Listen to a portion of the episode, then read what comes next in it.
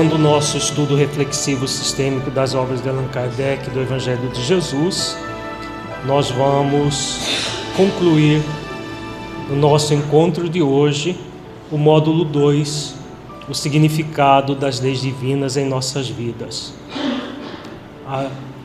Ainda trabalhando as leis divinas e as relações familiares. Objetivo deste encontro é refletir sobre o significado das leis divinas e as relações familiares, de modo que possamos amá-las, respeitá-las e vivenciá-las. Vamos, como de, de costume, fechar os olhos para meditar sobre o significado das leis divinas em nossas vidas. Feche os olhos, entre em contato com você mesmo em essência, buscando sentir-se filho, filha de Deus. Como você sente essa realidade? Você a sente de modo a se entregar plenamente a Deus e às leis divinas?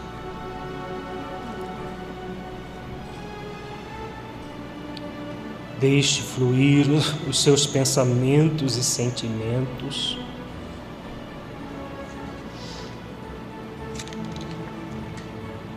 Evitando qualquer mascaramento num processo de auto-engano. Seja verdadeiro, verdadeira com você, analisando-se com autenticidade.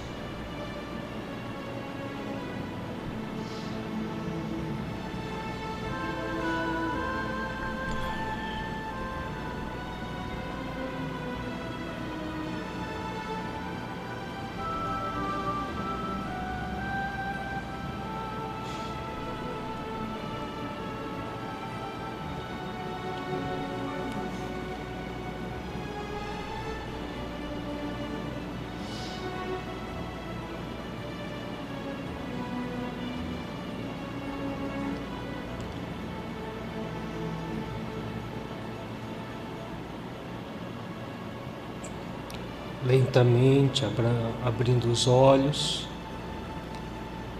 voltando ao estado de vigília para as nossas reflexões. Nós estamos estudando o caso da família de Agilde Cacilda.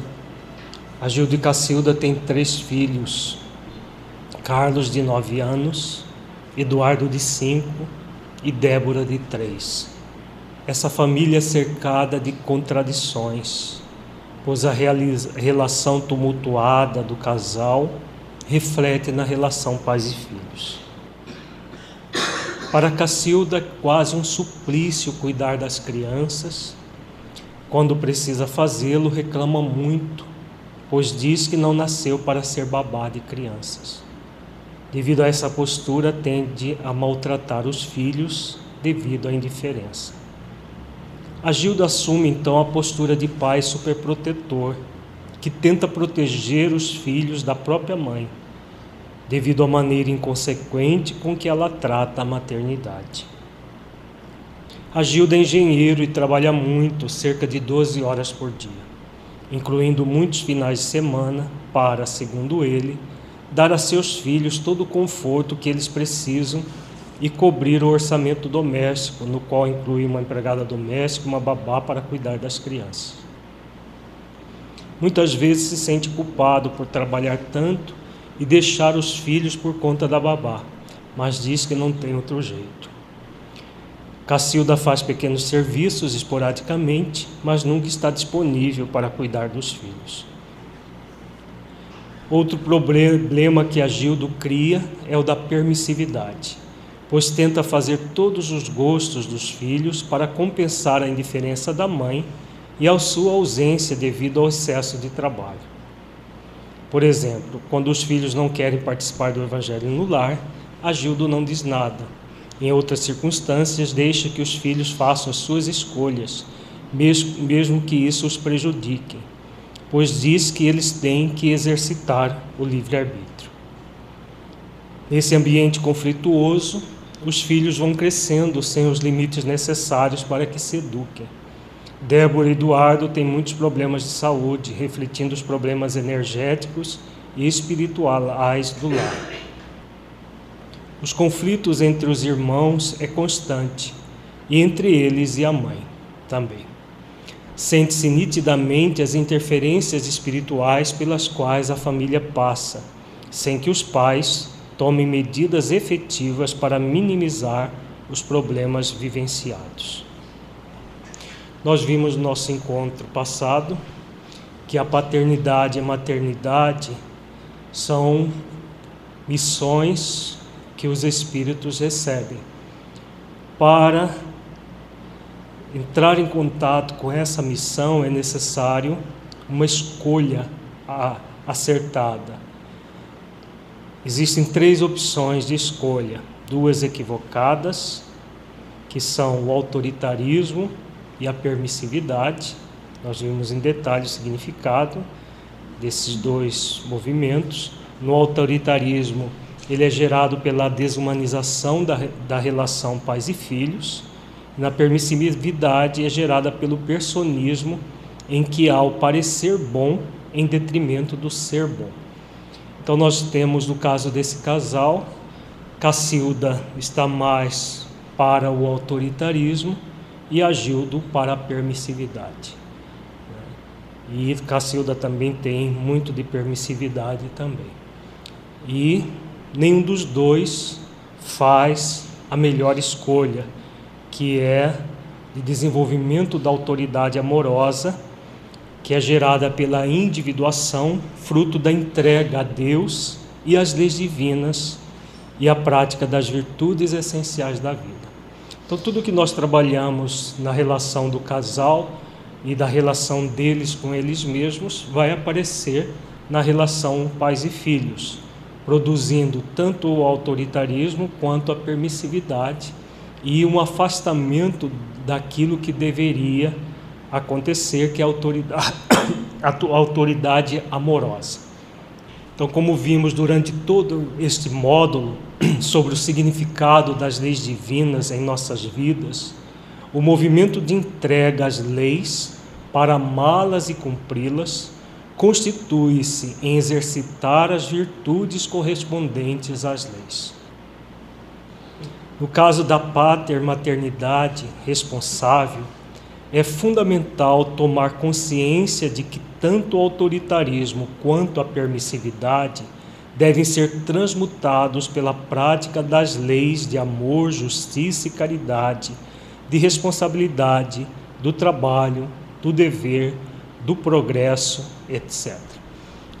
Então, nós vimos durante todo este módulo do nosso estudo reflexivo aquela tríade eu, espírito imortal, leis divinas e Deus.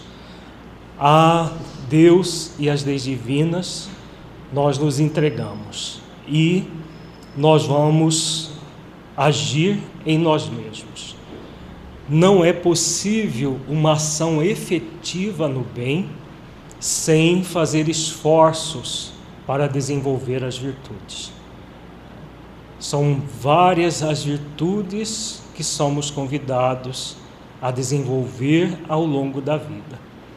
Para desenvolver essas virtudes é preciso um esforço continuado, paciente e perseverante. E são poucas as pessoas que se propõem a realizar esse esforço continuado. A maioria ainda tem muita preguiça mental, emocional e deixa para depois, sempre para depois, aquilo que são convidadas a fazer aqui e agora, com graves comprometimentos, tanto no nível pessoal quanto no nível relacional, né, na, na família é, como um todo, nas relações conjugais, nas relações pais e filhos, filhos-pais, todas elas sofrem muito quando nós não nos propomos a exercitar as virtudes essenciais da vida. É o que acontece com esse casal.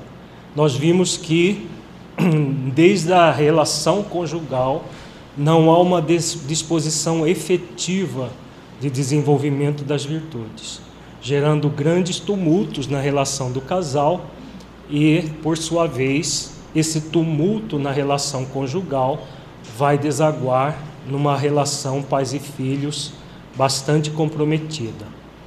As virtudes deverão ser exercitadas cotidianamente por meio de esforços continuados, pacientes e perseverantes, num processo de autoconhecimento e conhecimento da verdade.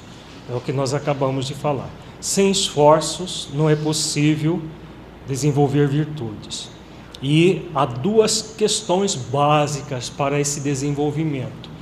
Fazendo um resumo do que nós vimos do significado das leis divinas em nossas vidas até agora, o autoconhecimento é o método em que nós vamos mergulhar em nós mesmos para perceber em nós os nossas, as nossas tendências egóicas, o nosso movimento ligado a não cumprimento das leis divinas, para a partir desse conhecimento da, da verdade que existe dentro de nós, nós possamos fazer um contraponto com a verdade universal e nesse processo de autoconhecimento e de conhecimento da verdade, irmos fazendo os esforços continuados, pacientes e perseverantes para desenvolver as virtudes essenciais da vida. Esse é o grande compromisso que todos nós trazemos. E ao, ao longo de todo este módulo, nos vários casos que estudamos, se nós formos ver em síntese, o tempo todo nós falamos disso. Para que nós possamos estar bem conosco, estar bem nas nossas relações sociais, sejam elas quais forem, fundamental o autoconhecimento para entrar em contato com tudo aquilo que nós temos de limitações egóicas para tomar as providências necessárias, que é desenvolver as virtudes que estarão transmutando essas limitações. Se nós nos acomodamos às limitações, nós entramos numa estagnação em vez de trabalhar a individuação do ser, que é o nosso grande compromisso, que nós vimos no módulo passado, o significado das leis divinas em nossas vidas, em vez de desenvolver essa individuação, nós entramos numa estagnação e, é claro, pelo mau uso do livre-arbítrio, podemos ficar indefinidamente nessa situação. Mas não nos convém, porque estagnação no universo que é movimento, que foi criado para estar em movimento o tempo todo, significa sofrimento para aqueles que assim agirem. Por exemplo, quando Agildo é tentado agir permissivamente, deverá reconhecer o vício egóico e fazer esforços para transmutá-lo pela prática das virtudes do dever consciencial da paciência, da tolerância, da afabilidade, da doçura, etc. Colocando limites, exercitando a autenticidade cristã do sim, sim e não, não. Nós trabalhamos no nosso encontro passado. Né? Essa questão do limite autêntico, de colocar aquilo que deve ser sim e daquilo que deve ser não nos momentos corretos. Tudo isso é uma somatória de virtudes. Começa no dever consciencial, passa pela paciência, pela tolerância, mas nunca a conivência, porque permissividade é um processo de conivência com o erro. Né?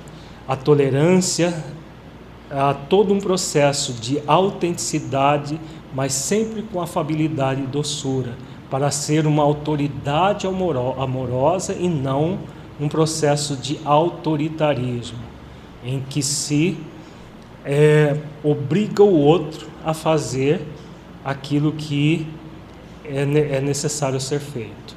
Não é um processo de obrigação, mas de persuasão, de trabalhar com a, na formação do caráter dos filhos. Esse é o grande compromisso dos pais: formar o caráter dos seus filhos e não deformar o caráter dos filhos. Muitos pais, tanto pela permissividade, que é mais comum hoje em dia, quanto o autoritarismo, que era mais comum no passado, em vez de formarem o caráter dos filhos, deformam o caráter dos filhos. Isso é muito grave, como nós vimos. Um detalhe da história de Agildo e seus filhos é a questão dele trabalhar muito para, segundo acredita, proporcionar tudo o que pode aos filhos. Então, nós vamos estudar essa, esse detalhe da história a partir do livro dos Espíritos, na questão 715. Kardec pergunta: Como pode o homem conhecer o limite do necessário? Vejamos a resposta. Aquele que é ponderado o conhece por intuição. Muitos só chegam a conhecê-lo por experiência e a sua própria custa. Então, a, a pergunta é muito clara: né? qual é o limite do necessário? Não existe outra forma a não ser a ponderação, o bom senso. E a própria intuição nos mostra o que é necessário daquilo que é supérfluo. Mas como a maioria não ouve a intuição, como nós já vimos aqui, existem motivos para isso, não ouve a intuição, o que acontece das pessoas enveredarem por caminhos que vão gerar o aprendizado à própria custa, normalmente pelo sofrimento decorrente desse, dessa ausência de bom senso para saber o que é necessário e o que é supérfluo. Continuemos aqui. Na questão 716, Kardec pergunta: mediante a organização que nos deu, não traçou a natureza o limite das nossas necessidades? Então, será que a própria natureza não nos mostra qual é o limite do necessário e o que, aquilo que seria o supérfluo dentro dessas questões? Vejamos a resposta. Sem dúvida, mas o homem é insaciável. Por meio da organização que lhe deu, a natureza lhe traçou o limite das necessidades. Porém, os vícios lhe alteraram a constituição e lhe criaram necessidades que não são reais. Então vamos avaliar a postura de Agildo dentro dessa resposta aqui. Agildo trabalha cerca de 12, às vezes até 13, 14 horas por dia, muitas vezes incluindo o fim de semana, para, segundo ele, proporcionar aos filhos tudo que eles merecem. Muitos pais têm essa postura. Eles têm um discurso dizendo: não, eu vou dar para os meus filhos aquilo que eu não tive. Então, muitas vezes vieram de famílias pobres que não tiveram na sua infância eh, e adolescência muitos, muitas regalias, muito supérfluo, e eles querem dar para os seus filhos aquilo que eles não tiveram. Ou aqueles que tiveram e que querem manter o mesmo padrão é, que tiveram dos seus pais. E aí, o que acontece? Muitas vezes, os filhos passam a ser cuidados por babás, como é o caso aqui.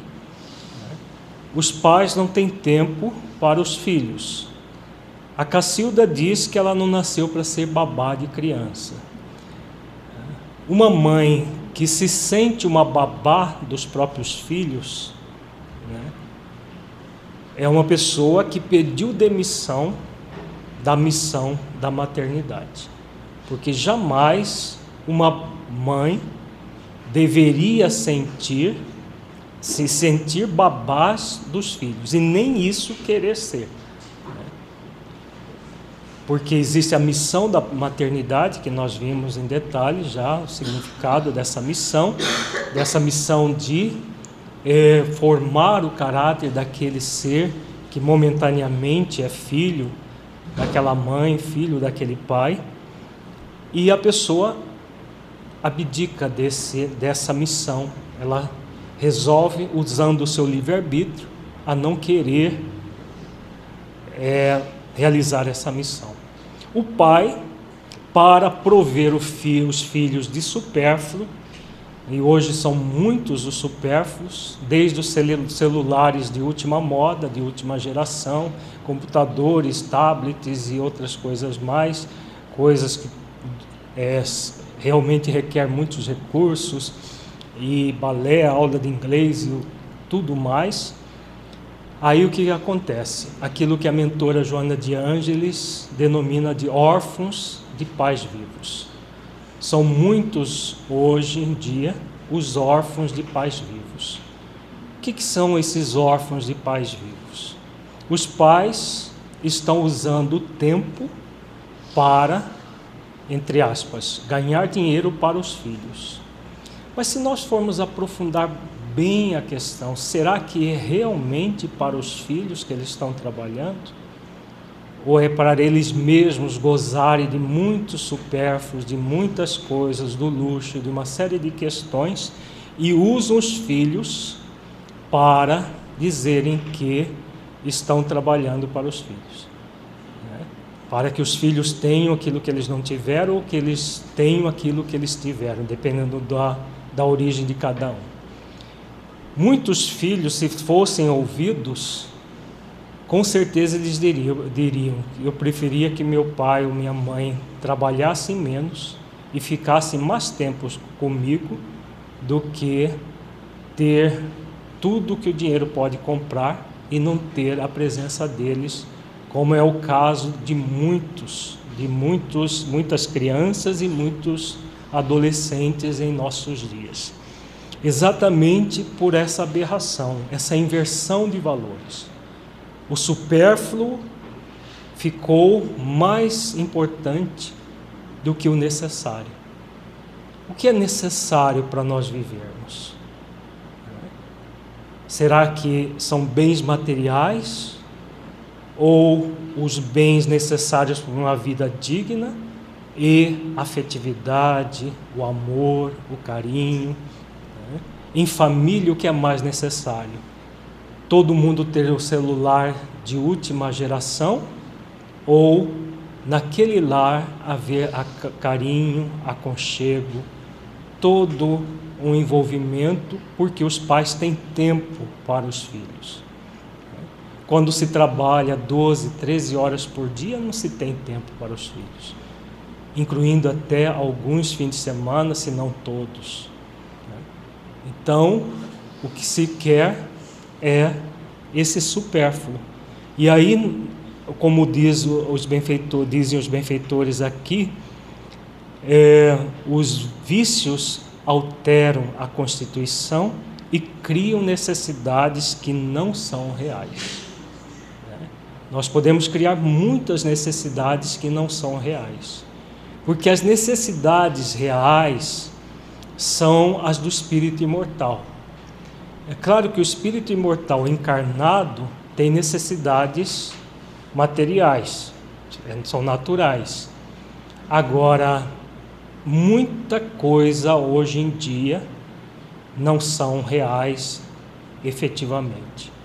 E aí os pais, muitos deles, têm aberto mão da missão da pater maternidade para ficar em busca de ninharias que o ladrão rouba, que a ferrugem corrói, né, que as traças destrói na linguagem evangélica.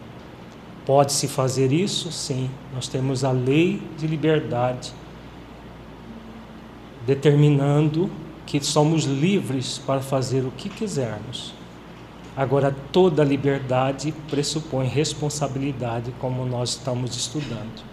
E os pais serão muito responsáveis por toda a queda que acontecer com os filhos, como também nós vimos no texto de Santo Agostinho, no nosso encontro passado, e vamos aprofundar um pouco mais na, no nosso encontro de hoje.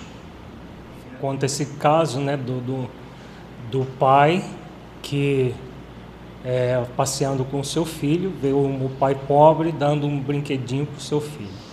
E o pai rico, com o filho rico, com um brinquedo caro nas mãos. E o menino rico pede aquilo para o pai. E o pai entende que é o brinquedo do, da criança pobre. Uma vez conseguido o brinquedo da criança pobre, o, o filho continua dizendo: Eu quero aquilo. O aquilo era um abraço que o pai pobre tinha dado no seu filho, que ele não tinha, né? E acontece muito isso. Os filhos têm tudo que o dinheiro pode comprar, mas não têm o carinho dos pais.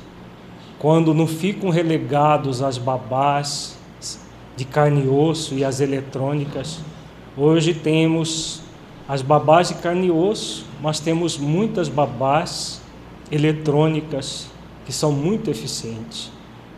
Basta dar um computador, coloca lá no quarto do filho, com acesso ao mundo pela internet, ele não vai dar trabalho nenhum. Aparentemente, né? Enquanto não entrar em viciações muito graves, não dá trabalho. Normalmente o trabalho vem posteriormente em situações muito difíceis para os pais. O importante é refletir nisso tudo que podemos sim ficar focados no supérfluo, mas não nos convém. Vejamos mais uma questão do livro dos Espíritos sobre isso. Na, na questão 704, Kardec pergunta: Tendo dado ao homem a necessidade de viver, Deus lhe facultou em todos os tempos os meios de o conseguir? Então tem a ver com a questão do necessário e do supérfluo. Todos nós temos os meios para conseguir o necessário? Seria ah, um resumo dessa pergunta. Vejamos a resposta dos benfeitores. Certo, e se ele os não encontra, é que não os compreende. Não fora possível que Deus criasse para o homem a necessidade de viver sem lhe dar os meios de consegui-lo. É essa razão por que faz que a terra produza de modo a proporcionar o necessário aos que habitam, visto que só o necessário é útil, o supérfluo nunca o é. Então aqui fica muito clara a diferença entre o necessário e o supérfluo. O necessário é útil para a nossa vida enquanto espíritos imortais encarnados. E a medida do necessário é o bom senso que nos determina. O supérfluo nunca vai ser útil, principalmente nessas condições em que os pais deixam seus filhos para ir em busca do supérfluo, transformando-os em órfãos de pais vivos. Como a medida do supérfluo também ela a medida do que é útil é dada pelo bom senso.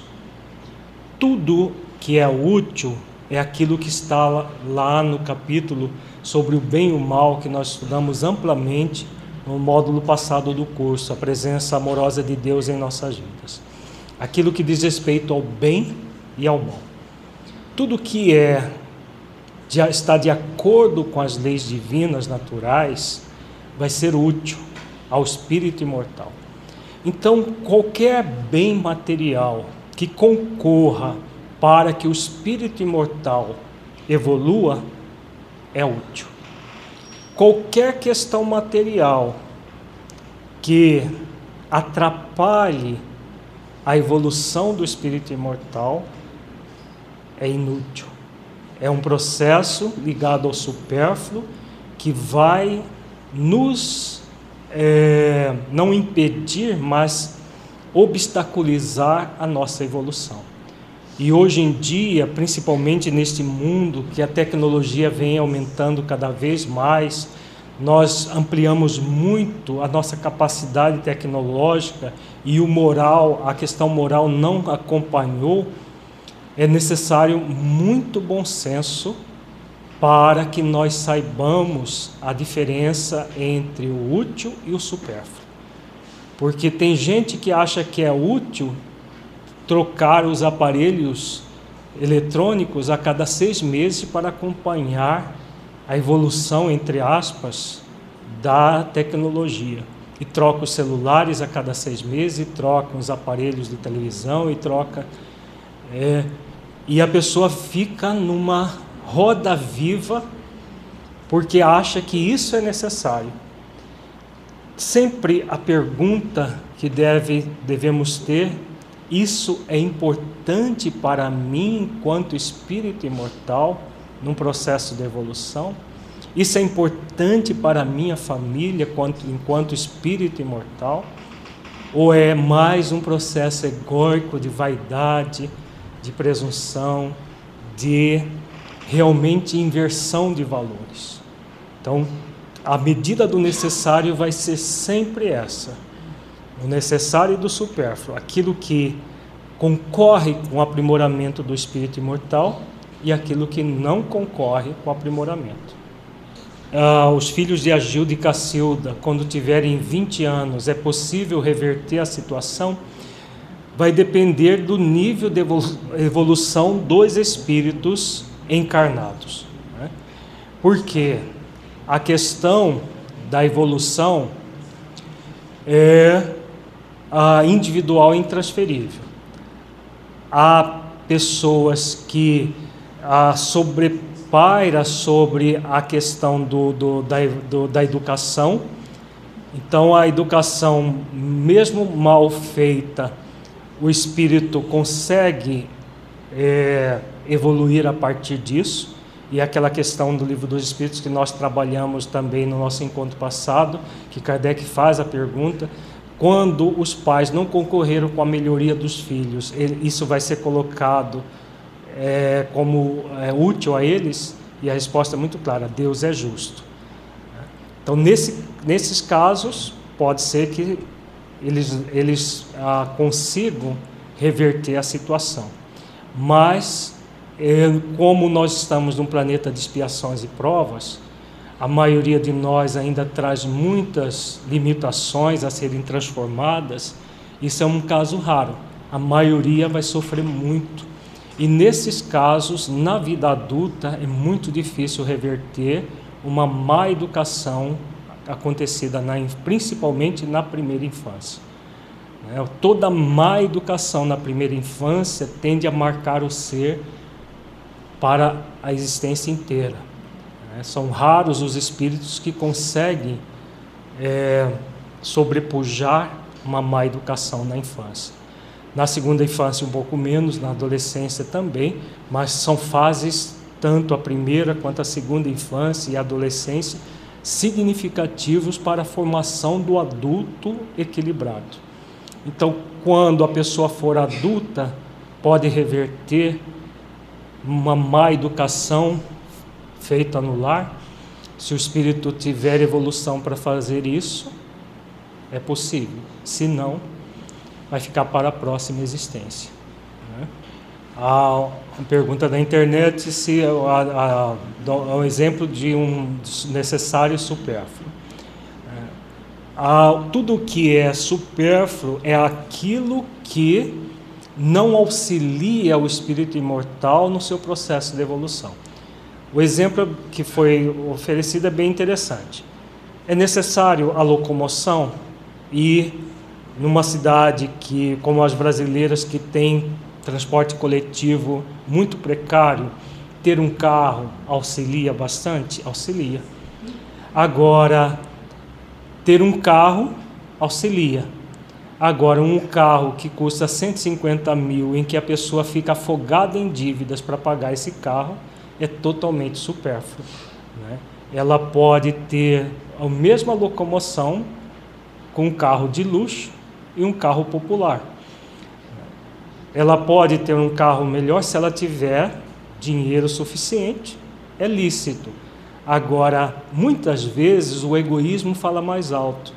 Ela poderia utilizar esses recursos para o bem da coletividade e ela imobiliza num carro que custa 100 mil reais, 120 mil reais.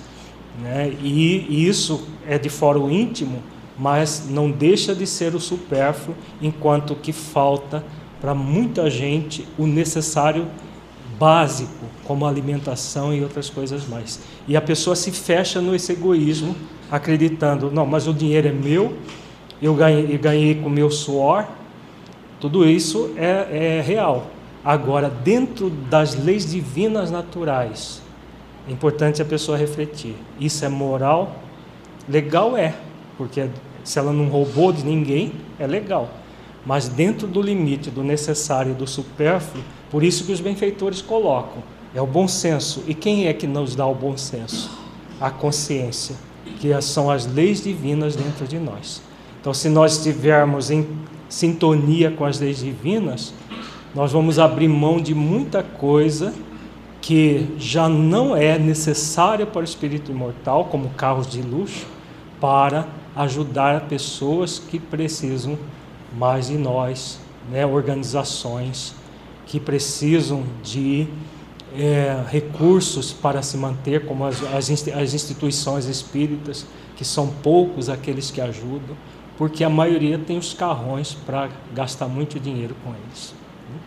Se a pessoa teve um descuido financeiro e agora precisa trabalhar para cuidar do. É a questão do supérfluo e do necessário. Se a pessoa teve um descuido, é porque gastou mais do que deveria. Então ela não gastou com certeza comprando arroz e feijão para se alimentar, né? Porque ninguém compra, vai é, fazer compra compulsiva no, no, no supermercado. Ela deve ter comprado compulsivamente nos shoppings da vida. E aí precisa trabalhar igual uma condenada para pagar. É exatamente o resultado daquilo que está no livro dos Espíritos. O resultado do mau uso do livre-arbítrio, e aí sempre vai haver consequências. O ambiente familiar é, portanto, o cadinho purificador de que Deus se utiliza para que possamos espiar e provar o nosso esforço no bem. Bastante desafiador, é verdade, mas que, quando bem utilizado, nos proporciona o desenvolvimento de muitas virtudes que são fundamentais em nosso processo evolutivo. Conforme nos orienta Santo Agostinho, no Evangelho segundo o Espiritismo, no capítulo 14, item 9. Nesse item do Evangelho segundo o Espiritismo, é um dos itens mais longos que existe no Evangelho, Santo Agostinho dá uma série de medidas acerca da família, do funcionamento da família e de tudo que rege as nossas relações familiares. Nós vamos é, trabalhar esse texto agora como uma síntese de tudo que nós trabalhamos na questão das leis divinas e as relações familiares e das leis divinas de um modo geral, porque na questão do relacionamento só se repete aquilo que nós fazemos conosco. Então vamos ao texto de Santo Agostinho. A ingratidão é um dos frutos mais diretos do egoísmo.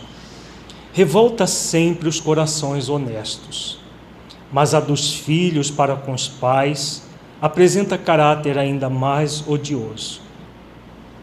Em particular, desse ponto de vista que a vamos considerar, para lhe analisar as causas e os efeitos. Também nesse caso, como em todos os outros, o Espiritismo projeta luz sobre um dos grandes problemas do coração humano. Quando deixa a terra, o espírito leva consigo as paixões ou as virtudes inerentes à sua natureza e se aperfeiçoa no espaço ou permanece estacionário até que deseje receber a luz. Muitos, portanto, se vão cheios de ódios violentos e de insaciados desejos de vingança.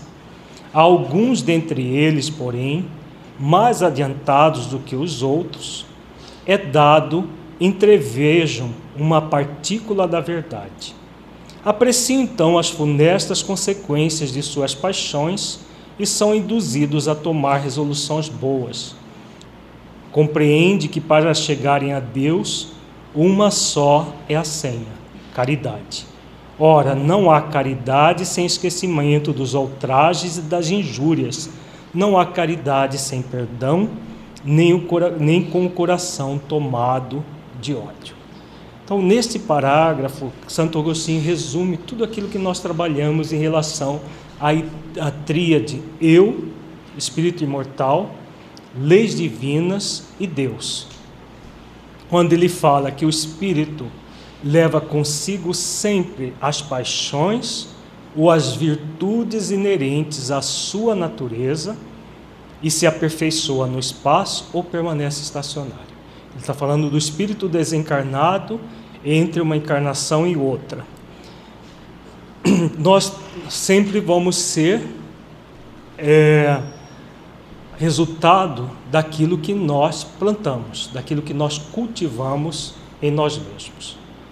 Se nós estamos no movimento egóico, nesse culto ao ego, chamado egoísmo, egocentrismo, o que nós fazemos?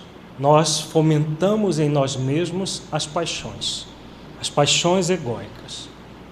Se nós já despertamos para as questões essenciais da vida, nós vamos desenvolver as virtudes inerentes a essa, a, essa questão do ser que já despertou para o desenvolvimento das virtudes. Então, como ele diz, nós podemos nos aperfeiçoar se já despertamos para as virtudes ou permanecer estacionados se ainda estamos envolvidos com as paixões egóicas. Como nós estamos num planeta de expiações e provas, o que que acontece?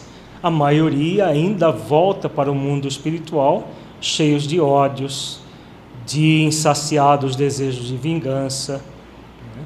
E aí isso faz com que o espírito permaneça estacionado e em sofrimento decorrência desse ódio, desse desejo de vingança. Cedo ou tarde, o espírito vai sentir vontade de se transformar, de se modificar. Porque a lei do progresso é uma lei irresistível. Deus nos é, envia seu, seu influxo a nós o tempo inteiro, nos convidando ao progresso. Sem esse influxo divino, nós ficaríamos estacionados eternamente. Mas como existe essa, essa força do Criador para nós, para que nós possamos progredir, cedo ou tarde nós vamos cansar desse estado de ódio, de vingança, nós vamos entrar no estado de tédio em relação a isso tudo e vamos desejar melhorar. E onde nós vamos melhorar? Na família. Exatamente. Nós podemos encontrar os desafetos fora da família também, mas é mais comum na família. Então, os desafetos vão renascer na família, como é, esposos, como é o caso de Agilde e Cacilda, como filhos, né, como irmãos. Esses desafetos vão estar nas várias relações familiares, em maior ou menor intensidade. Continuemos com Santo Agostinho.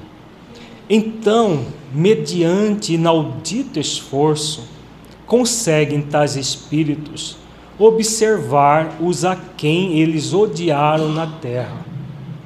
Ao vê-los, porém, a animosidade se lhes desperta no íntimo. Revoltam-se à ideia de perdoar e ainda mais a de abdicarem de si mesmos, sobretudo a de amarem os que lhes destruíram, quiçá os haveres, a honra, a família. Entretanto, abalado fica o coração desses infelizes. Eles hesitam, vacilam, agitados por sentimentos contrários. Se predomina a boa resolução, oram a Deus, imploram aos bons espíritos que lhes deem forças no momento mais decisivo da prova. Então, aquilo que nós estávamos falando. Cedo ou tarde vão entrar no estado de tédio, num desejo de mudança, num desejo de melhoria. Mas muitas vezes esse desejo ainda é débil, essa vontade ainda é débil, porque diante do desafeto vem muito forte o ódio, a, a malevolência, todos os processos vividos no passado. E aí, aqueles que realmente estão sentindo o impulso efetivo na direção do bem, vão orar a Deus e aos bons espíritos, solicitando forças para a prova. E aí eles são trazidos à prova. Por fim, após anos de meditações e preces, o espírito se aproveita de um corpo em preparo na família daquele a quem detestou e pede aos espíritos incumbidos de transmitir às ordens superiores permissão para ir preencher na terra os, os destinos daquele corpo que acaba de formar-se. Qual será o seu procedimento na família escolhida? Dependerá da sua maior ou menor persistência nas boas resoluções que tomou. O incessante contato com seres a quem odiou constitui prova terrível, sob a qual não raro sucumbe se não tem ainda bastante forte a vontade. Então aqui Santo Agostinho coloca alguns elementos muito importantes. Uma vez a pessoa desejando a mudança, rogando a Deus auxílio, ela vai ter todo o auxílio necessário. É trazida à família é, que ela tem compromissos com aqueles espíritos, seja na condição de pai, de mãe, de irmãos, ou seja, uma, um futuro casamento expiacional que venha posteriormente na sua vida, ele vai encontrar sempre com o desafeto do passado, para que haja a reconciliação, para que haja a afetividade em conjunto. Né? É aquilo que nós vimos no caso do Agildo e Cacilda. Né? Agildo com um compromisso sério com Cacilda e vice-versa. E que não estavam aprendendo a se amar como irmãos em humanidade, momentaneamente como cônjuges. A mesma questão é vista, é, é trabalhada com os filhos e entre os irmãos também, em maior ou menor intensidade, pode haver essas malquerenças. E aí que Santo Agostinho faz essa pergunta: qual será o seu procedimento na família escolhida? Dependerá da sua maior ou menor persistência nas boas resoluções que tomou. Então, em síntese, é aquela tríade sempre. Então, essa persistência nas boas resoluções é exatamente a disposição ou não para desenvolver as virtudes. Quando o espírito toma consciência de que, sem desenvolver as virtudes essenciais da vida, ele não vai adiante, enquanto ele não tomar essa decisão de uma forma firme, em que, como ele diz aqui, a vontade seja bastante forte, porque a vontade é o instrumento maior do espírito imortal há uma diferença entre desejo e vontade. Desejo do bem, todos aqueles que estão passando por uma situação de sofrimento têm, porque eles sabem que é o bem que vão fazer, vai fazer com que eles se libertem do sofrimento. Então todo mundo tem desejo do bem. Agora, a vontade para realizar efetivamente esse bem dentro de si mesmo já não é para todo mundo. Porque a maioria não se, não se dá aquilo que nós vimos agora há pouco, que é o, a, o esforço continuado, paciente e perseverante. A maioria ainda não está disposta a realizar esforços. Quer é os benefícios de, de uma reconciliação, da consciência tranquila, da paz no coração mas não querem fazer os esforços para conquistar as virtudes. E sem fazer esforços para desenvolver virtudes, ficará apenas no desejo e não na realização efetiva do desejo que vai servir a uma vontade forte e persistente. Assim, conforme prevaleça ou não a resolução boa, ele será o amigo ou inimigo daqueles entre os quais foi chamado a viver. É, é como se explicam esses ódios, essas repulsões instintivas que se notam da parte de certas crianças e que parecem injustificáveis. Nada com efeito naquela existência há podido provocar semelhante antipatia para se lhe apreender a causa. Necessário se torna volver o olhar ao passado. Então são inimigos retornando como cônjuges, como é o caso de Agilde e Cacilda, que continuam como inimigos um, dos, um do outro. o casamento expiacional é para que eles se tornem amigos uns dos, um do outro. Mas a forma como estão convivendo é de inimizade né? e não de transformar esse ódio em amizade. Muitas vezes é entre o filho e a mãe, entre o filho e o pai, ou às vezes entre os, o pai e o filho, a mãe e a filha, né? ou inimizade entre os irmãos. Mas são múltiplos os casos que acontecem nas famílias. E a causa é o passado espiritual sendo trazido os espíritos para aprenderem a se amar como irmãos, como está também no livro dos Espíritos. Não escorraceis, pois, a criancinha que repele sua mãe, nem a que vos paga com a ingratidão. Não foi o acaso que a fez assim e que vô-la deu. Imperfeita intuição do passado se revela do qual podeis deduzir que um ou outro já odiou muito, ou foi muito ofendido, que um ou outro veio para perdoar ou para expiar.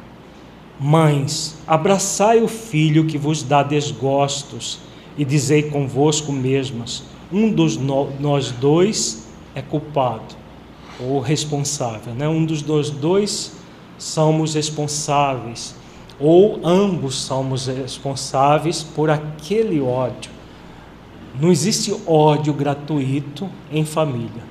Todo ódio, toda situação de malquerença, ela vem do passado espiritual, para que aquele que odiou, aquele que foi ofendido, está naquela relação e o ofensor também para perdoar ou para expiar os débitos do passado que é bem o caso de Agildo e sua esposa.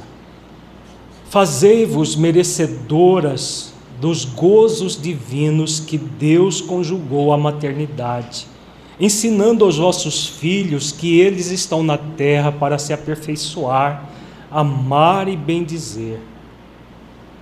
Mas, ó, muitas dentre vós, em vez de eliminar por meio da educação os maus princípios, inatos de existências anteriores, entretém e desenvolve esses princípios por uma culposa fraqueza ou por descuido, e mais tarde o vosso coração, ulcerado pela ingratidão dos vossos filhos, será para vós, já nesta vida, um começo de expiação. Então, aqui que Santo Agostinho vem falando da missão da maternidade que tem também a ver com a missão da paternidade. Né? São duas missões diferentes, mas com o mesmo objetivo de formar o caráter dos filhos. E quando ele coloca aqui, qual é o grande o objetivo do pai e da mãe? Aperfeiçoar, amar e bendizer, ensinando os filhos a realizar essas ações efetivas no bem, formando o seu caráter. Mas enquanto eles estão muitas vezes cuidando do supérfluo, no caso de Agildo e Cacilda, Cada um no seu nível estão cuidando do supérfluo. Agildo trabalhando demais para sustentar a esposa e os filhos. A Cacilda numa, numa vida de volubilidade, simplesmente é, fazendo uma coisinha aqui a colar, mas não querendo ser mãe efetiva dos filhos. E os filhos crescendo sem esses esforços dos pais para formar o caráter deles, aperfeiçoando, amando e bendizendo a vida.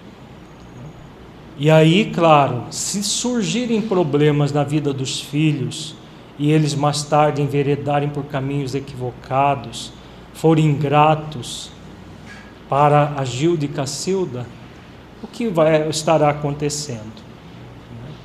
Como diz Santo Agostinho, já nesta existência eles já começarão a expiação dos débitos. Pelo menos o convite à expiação, né? porque a expiação é um convite. Se a pessoa recebe de uma forma mansa e humilde de coração, ela expia. Se ela se rebela, acreditando que ela é uma vítima da vida, ela aprofunda em sofrimento sem expiar verdadeiramente. A expiação é obrigatória e uma oportunidade de aprendizado. A expiação é uma necessidade que leva ao aprendizado. É uma necessidade do espírito que errou, que enveredou por um caminho distanciado da lei de amor, para que ele retorne ao amor. Então, esse significa extrair, pia significa pureza, ação para extrair a pureza. Isso é o que significa expiação. Então a pureza está onde? Na essência divina que somos, nas próprias leis divinas que nós trazemos nessa essência divina. Então todas as vezes que nós nos afastamos das leis divinas naturais, deliberadamente, agindo com desamor, o que, que nós necessitamos? Expiar voltar a esse caminho. Normalmente a expiação ela é dolorosa. Por quê? É o espírito rebelde que se afasta das leis divinas. E se não houver a dor para fazer com que ele perceba a diferença entre o amor e a dor, ele vai permanecer se rebelando. Então ela é uma necessidade, não, não há escolha no processo expiatório. Não, eu não quero expiar, não existe isso. O que existe é uma necessidade, agora, ela é um convite, não é uma obrigação. É um convite a voltar à pureza. A pessoa pode voltar hoje ou muito mais tarde, mas enquanto ela não voltar à pureza, ela vai ficar envolta pelos mecanismos da expiação hora que ela retorna à pureza de onde ela se afastou, a pureza na essência divina, em sintonia com as leis divinas, aí ela entra no, novamente nos mecanismos provacionais. A provação é passar pelas experiências de aprendizado que o espírito, todo espírito necessita até a sua pureza espiritual. A expiação é um processo é, que por mais que ele seja duradouro, ele vai ser transitório sempre. Porque a, a dor hum, é apenas um meio para que nós evoluamos pelo amor. É para nos fazer retornar ao amor que não deveríamos ter nos afastado. Então, quando isso acontece em família, quando nós não realizamos as ações que deveríamos realizar em família, nós já começamos a passar pela dor de, de, é, relativa a esse abandono das nossas relações familiares. Vamos passar pela dor para aprender a valor, valorizar as relações amorosas, até que resolvamos realmente por agir amorosamente na vida. Continuemos aqui com Santo Agostinho. A tarefa não é tão difícil quanto vos possa parecer. Não exige o saber do mundo. Pode desempenhá-la sim o ignorante como o sábio. E o Espiritismo lhe facilita o desempenho, dando a conhecer a causa das imperfeições da alma humana. Então, esse parágrafo também é bastante alentador e nos chama a atenção para essa realidade. Tem muita gente que vive dizendo: ah, mas desenvolver virtudes é muito difícil. Para o preguiçoso, sim, é muito difícil, concordamos. Para aquele que tem preguiça mental, emocional, de fazer realmente aquilo que deve ser feito, né, que está distanciado da lei do dever e do exercício da virtude do dever, qualquer atitude no bem é muito difícil, porque dá trabalho e a pessoa não quer se entregar à lei do trabalho. Mas, como diz o benfeitor, a tarefa não é tão difícil quanto nos pareça. Não exige o saber do mundo, não precisa ser acadêmico. Ah, para cuidar dos meus filhos eu vou precisar fazer um curso de psicologia para entender de como funciona a educação. O que é necessário é apenas bom senso, reflexão, sintonia com os benfeitores espirituais, com anjos de guarda então, como ele diz aqui, podem desempenhá-la assim o ignorante como o sábio. E o Espiritismo lhe facilita o desempenho, dando a conhecer a causa das imperfeições da alma humana. Então, nós já sabemos muito das causas que nos geram as imperfeições. Agora nos cabe esse reconhecimento e o trabalho efetivo no desenvolvimento das virtudes, que muitos de nós deixamos para depois. E aí, se deixamos para depois, é claro que a, nós estaremos dificultando a nossa vida ao invés de facilitar. Tudo que todo fardo que é para ser carregado hoje e nós deixamos para carregá-lo amanhã, ele vai somar com o fardo de amanhã. E se nós deixarmos fardo, às vezes, de uma encarnação inteira para carregar um dia desses, né, como muitos fazem, aí um dia desses o fardo poderá estar muito pesado, porque nós acumulamos fardo. Não é porque a vida é ingrata conosco, nós é que estamos sendo ingratos com ela.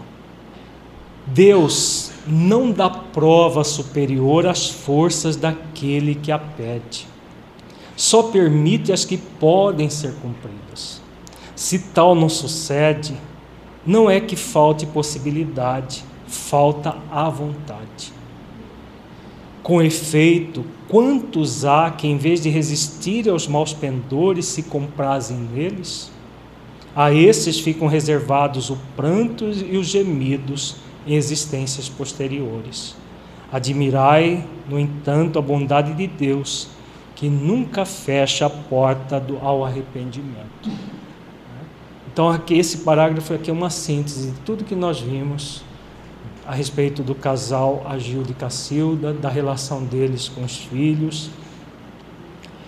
Não há prova superior às forças. Quando Agildo reclama que está sendo mais do que ele pode, é porque está faltando um pouco de vontade de mudança. É cômodo reclamar da vida. Mas se existe a expiação, porque houve um comprometimento no passado. E se houve um se a pessoa usou a inteligência, usou a habilidade, a capacidade no passado para para ferir essa inteligência, essa capacidade, todo essa esse poder de de sedução deve ser usada agora no sentido diferente, no sentido de construir. E muitas vezes, na hora de destruir, a pessoa usa toda a sua energia, mas na hora de construir, acredita que não é capaz, que não dá conta, que não consegue, que é superior às forças. E aqui o benfeitor vem e diz muito claro: Deus não dá prova superior às forças daquele que a pede. Só permite as que podem ser cumpridas. Então, se nós reclamamos que não estamos tendo força para forças para nos libertarmos, seja de qualquer situação, seja familiar ou não, é porque acontece isso que ele coloca aqui. Falta a vontade. A possibilidade existe, mas falta a vontade. E se falta a vontade, é claro que vamos deixar para depois aquilo que estamos sendo convidados a fazer agora. Só que é aquilo que ele coloca aqui também. Ficam reservados o pranto e os gemidos nas futuras existências. Porque nenhum processo expiatório vai cessar enquanto não for expiado. Né? Voltando à pergunta que você fez. Processo expiatório, ele é uma necessidade. Não é uma camisa de força no sentido que o espírito é obrigado a fazer na marra aqui e agora. Ele é ele necessário passar pela expiação, mas ele pode levar mil anos. Aquilo ele pode levar para fazer para mil anos para fazer aquilo que ele poderia fazer em 50, em 60. Vai depender da vontade dele de realmente espiar. Mas que ele vai espiar, vai. Então tudo aquilo que se adia, mais gemidos, mais pranto, mais ranger de dente na, na linguagem evangélica. Agora o que ele diz aqui no final também, que é muito alentador. A bondade de Deus nunca fecha a porta do arrependimento. Então, aquilo que nós não fizermos hoje, cedo ou tarde vamos nos arrepender de não ter feito e vamos pedir forças para fazer. É aquilo que nós acabamos de falar. Pode ser daqui a mil anos, mas vai acontecer. Cedo ou tarde vai acontecer. Vem um dia em que é ocupado, cansado de sofrer, com orgulho afinal abatido, Deus abre os braços para receber o filho pródigo que se lhe lança aos pés. As provas rudes, ouvi-me bem, são quase sempre indício de um fim de sofrimento e de um aperfeiçoamento do espírito, quando aceitas com o pensamento em Deus e um momento supremo, é um momento supremo no qual, sobretudo, cumpre ao espírito não falir murmurando, se não quiser perder o fruto de tais provas e ter de recomeçar. Quando ele vem, o Santo Agostinho vem e diz aqui, né? O espírito cedo ou tarde ele vai estar cansado de sofrer. Cansa. Porque a lei do progresso é inexorável. Deus nos convida o tempo todo ao progresso, mas é um convite que nós vamos aceitar de bom grado cedo ou tarde. Mas cedo ou tarde nós vamos cansar de sofrer, cansar dos mecanismos expiatórios. E aí, como filhos pródigos, porque junto com a expiação, que é uma lei, a lei é, de causa e efeito que traz a expiação, vem sempre a lei de misericórdia. E a lei de misericórdia acolhe todos os filhos pródigos de braços abertos para a superação do sofrimento. Sempre nós vamos ser é, estamos sempre sendo convidados a isso, e nesse convite, nós, ao aceitarmos de bom grado, nós vamos nos é, envolver por essa lei de misericórdia, suavizando as nossas dores. E aí a advertência do benfeitor as provas rudes são quase sempre indício de um fim de sofrimento e de um aperfeiçoamento do espírito. Então, situações como de Agildo e Cacilda, principalmente na posição de Agildo, se forem verdadeiramente transformadas e levadas até o fim, é o fim do sofrimento. Né? Se forem verdadeiramente espiadas. Porque qual é a, a condição para espiar? Ele diz aqui: é não murmurar. Murmurar é nos revoltarmos contra as leis divinas. Se o espírito não se revolta diante daquela, daquele convite expiatório, ele expia. Agora, se ele se revoltar, o que, que vai acontecer? Ele passa pelo sofrimento, mas não passa pela expiação. Porque muita gente acha que expiar, qualquer sofrimento é expiação. Não. O sofrimento, a, a dor, melhor dizendo, é recebida com paciência e resignação. Essa expia. Mas a, a dor recebida com rebeldia, orgulho, presunção, gera sofrimento, produz o sofrimento que não expia. É o que ele coloca aqui, porque toda expiação não deixa de ser uma prova, nem toda prova é expiação. E aí o que vai acontecer? A pessoa perde o fruto de tais provas e tem de e ter de recomeçar. Então ela vai necessitar recomeçar porque ela não espiou. Ela foi convidada a espiar, mas ao murmurar, ao entrar no processo de rebeldia frente às leis divinas, como está lá na questão, na resposta da questão 115, que uns aceitam submissos às provas, outros somente murmurando. Então esse murmúrio é a rebeldia do espírito frente às leis, às leis divinas.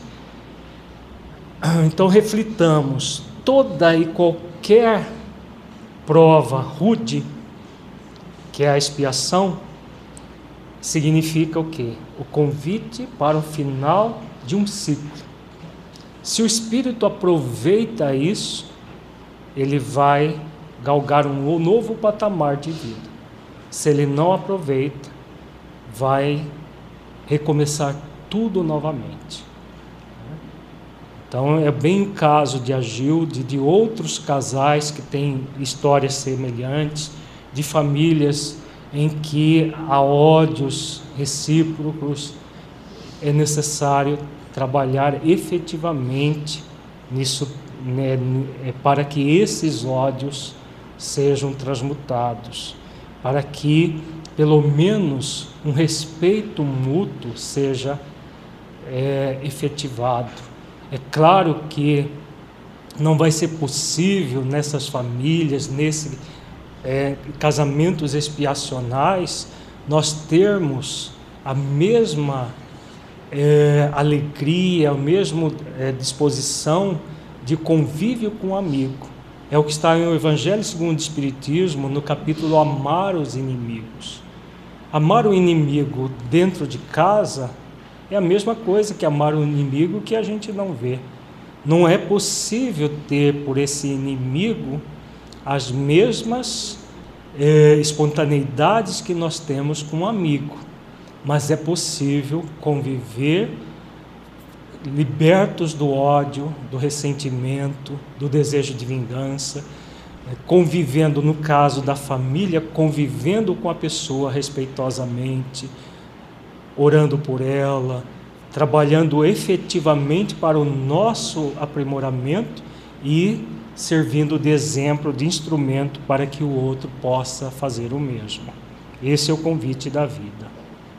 Em vez de vos queixardes, agradecei a Deus o ensejo que vos proporciona de vencerdes a fim de vos deferir o prêmio da vitória. Então, saindo do turbilhão do mundo terrestre, quando entrardes no mundo dos espíritos, sereis aí aclamados como soldado que sai triunfante da refrega. Então, essa é a, a, a vitória, né? a vitória sobre nós mesmos, que é a maior vitória que nos cabe, não é a vitória sobre os outros, convencer, vencer os outros, mas vencer o nosso próprio ego, desenvolvendo as questões essenciais da vida. De todas as provas, as mais duras são as que afetam o coração.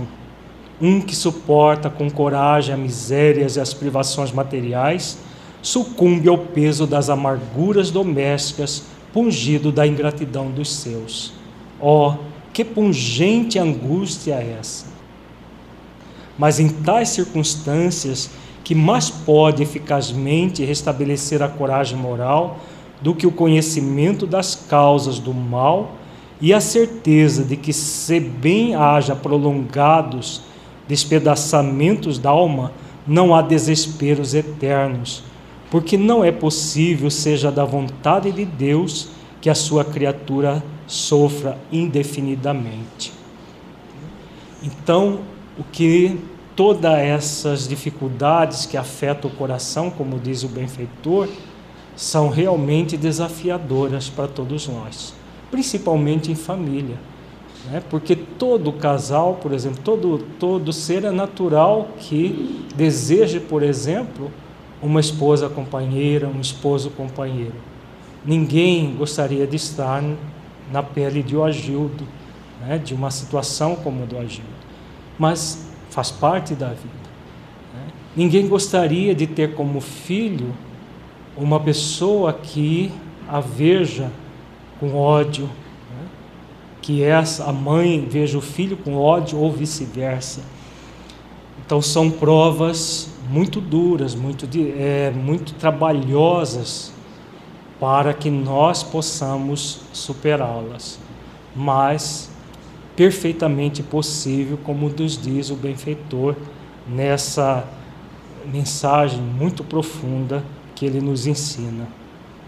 Que de mais reconfortante, de mais animador do que a ideia de que cada um dos seus esforços é que depende abreviar o sofrimento mediante a destruição em si das causas do mal? Para isso, porém, preciso se faz que o homem não retenha na terra o olhar e só veja uma existência que se eleve a pairar no infinito do passado e do futuro. Então a justiça infinita de Deus se vos patenteia, esperais com paciência, porque explicável se vos torna o que na terra vos parecia verdadeiras monstruosidades. Aqui o benfeitor ele, ele é, nos convida a ter essa visão transpessoal consciencial da vida. A existência em família se vista só no momento, como se fosse uma fotografia de um momento, nós vamos entrar em desespero, em angústia.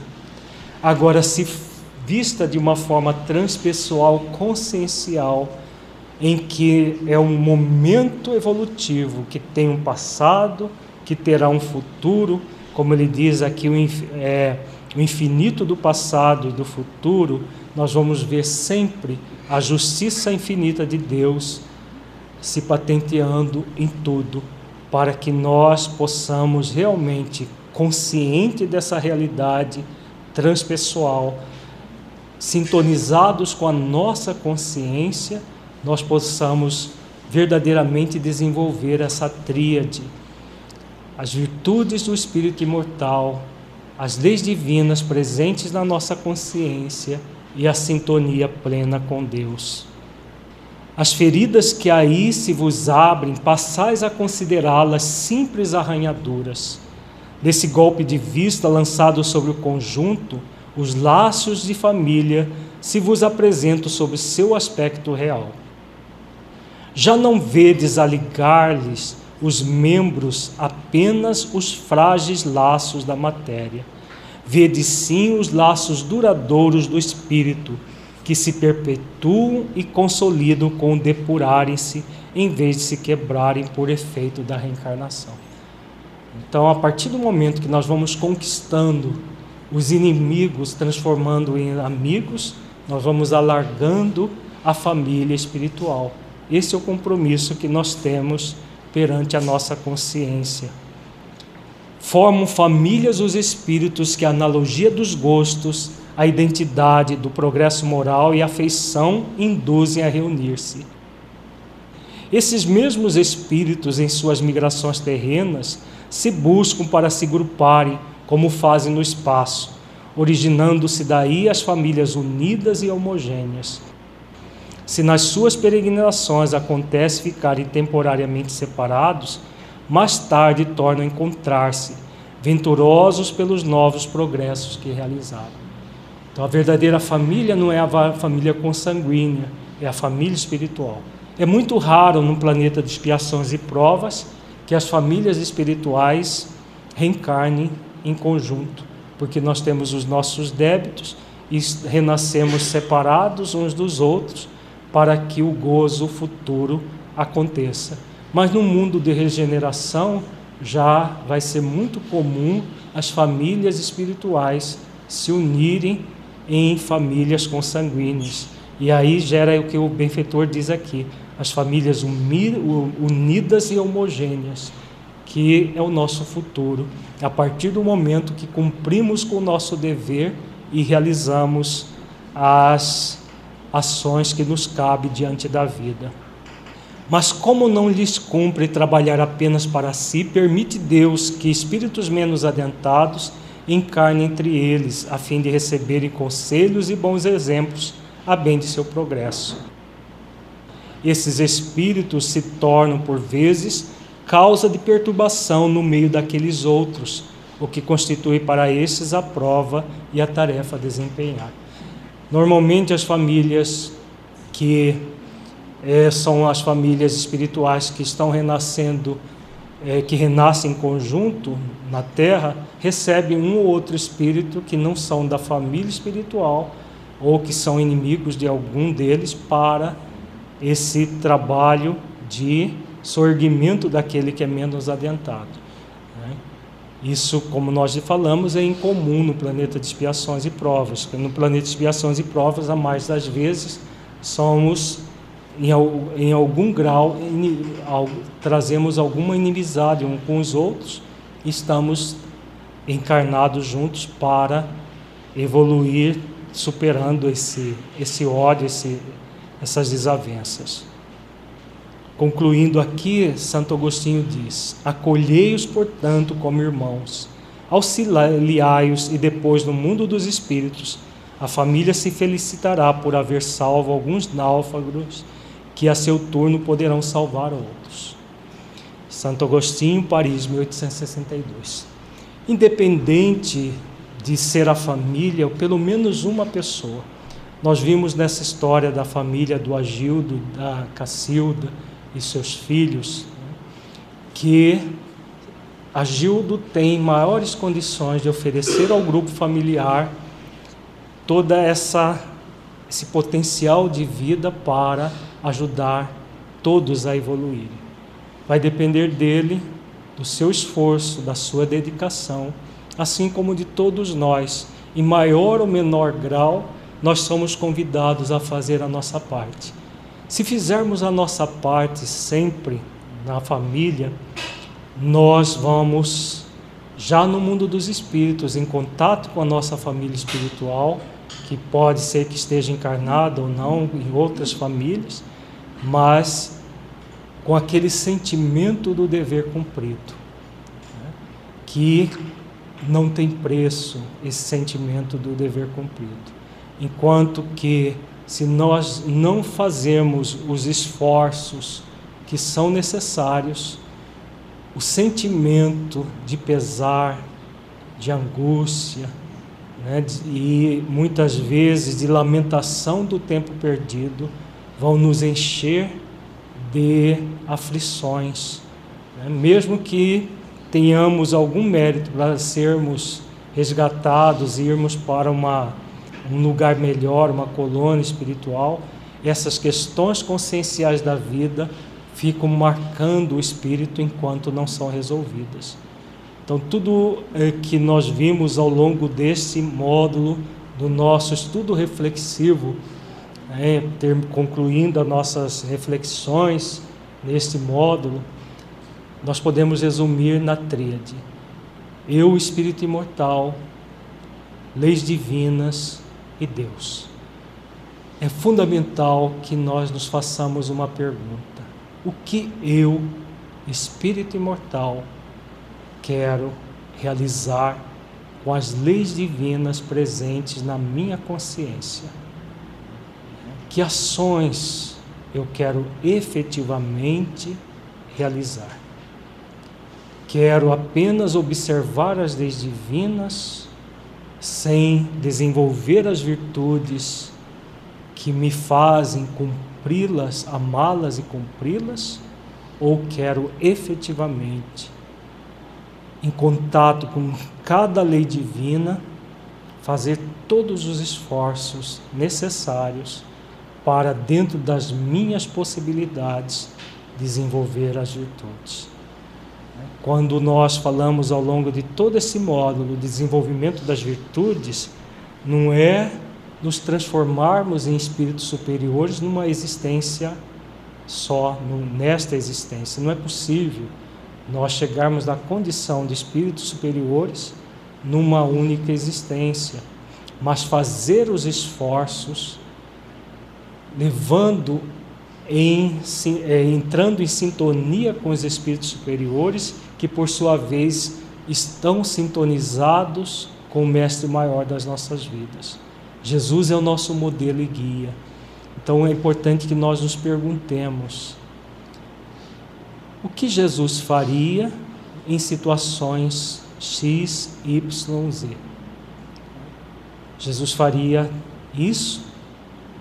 Então, o que eu quero fazer já que o meu modelo é Jesus, já que o meu guia é Jesus. É, o guia efetivo de todos nós, o modelo efetivo de todos nós. Se estivermos sempre sintonizados com essa realidade, o resultado vai ser muito bom para, para nós. Nós estaremos exercitando as virtudes possíveis para cada existência. E é isso que a nossa consciência vai nos pedir.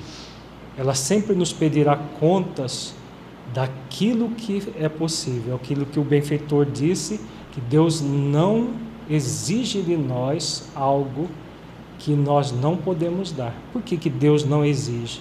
Porque o divino em nós está na nossa própria consciência. A nossa consciência sabe daquilo que nós podemos e daquilo que nós não podemos ainda, e vai nos pedir contas daquilo que nós podemos. Aquilo que nós não pudermos agora, vamos poder mais tarde, mas tudo é um processo gradual né? e a evolução é infinita. Mas até nesse momento da individuação em que nós nos tornamos plenamente humanos, que ainda não alcançamos essa condição, todo esse trabalho efetivo para chegar lá é gradual e ascendente sempre, quando nós nos, nos, nos dispomos a realizar tudo isso. Se a pessoa que tem uma animosidade com algum familiar está sendo convidado a uma expiação, Pode ser uma expiação, pode ser uma provação. Agora, normalmente esses casos de inimizade são uma expiação. E a forma como nós vamos nos é, relacionar é que vai fazer com que nós espiemos ou não. Porque a expiação será sempre um convite, não uma obrigatoriedade. É o que nós vimos no caso de, de Agildo e Cacilda. Agildo está sendo convidado a espiar, mas não está espiando.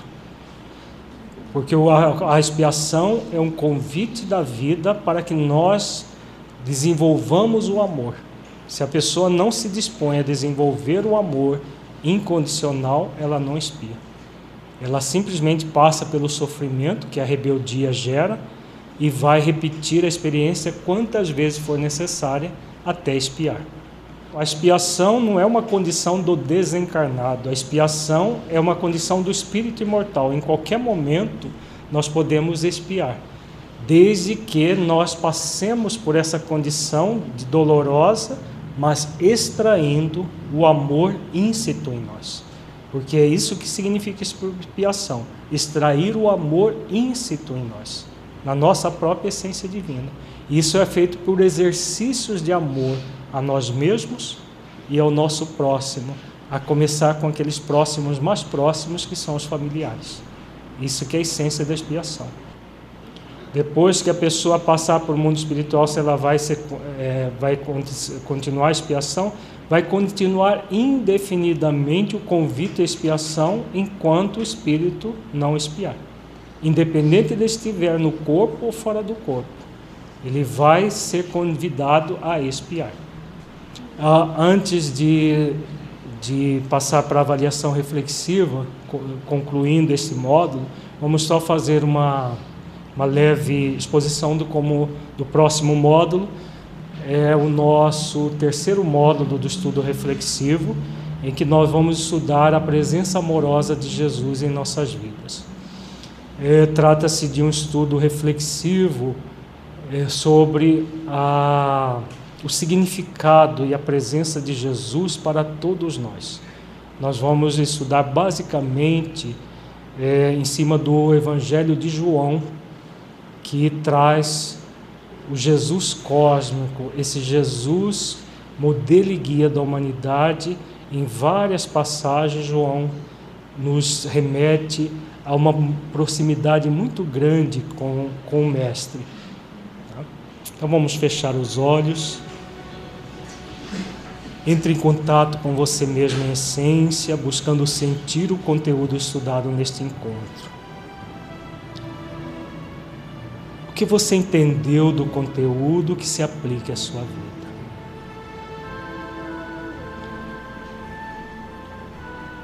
Conteúdo estudado mudou de alguma forma as suas possibilidades de sentir e vivenciar as leis divinas em sua família?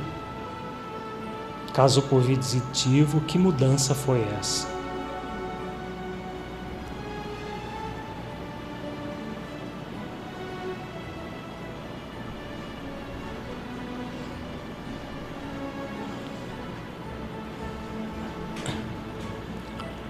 Neste encontro, refletimos mais uma vez sobre a missão da paternidade e maternidade e sobre as virtudes necessárias para o bom cumprimento dessa missão.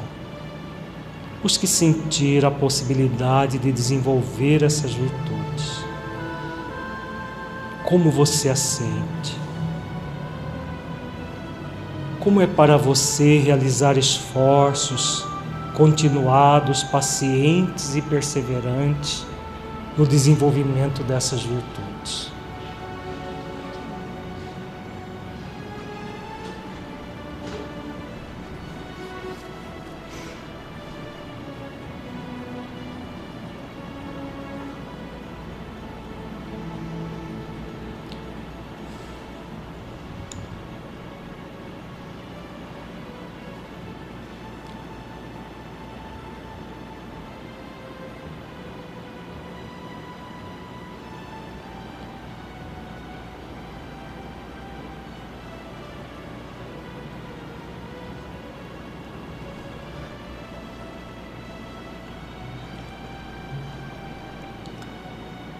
Sinta-se agora um espírito imortal que traz em si mesmo a determinação divina de evoluir até a perfeição relativa, pelo conhecimento pleno e cumprimento das leis divinas, pela prática das virtudes e pela busca da unidade com Deus.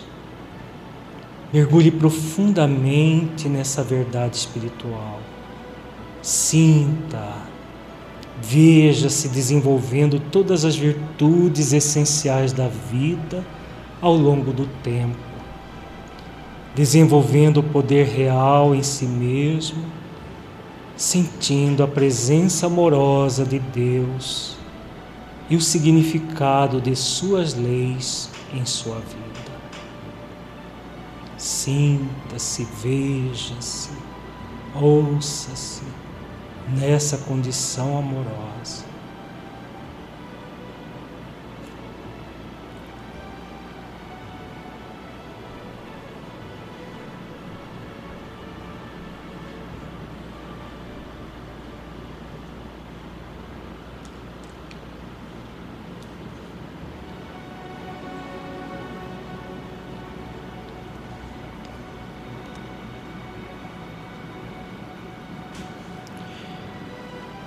Agora lentamente vamos retornando ao estado de vigília, concluindo nosso módulo do significado das leis divinas em nossas vidas.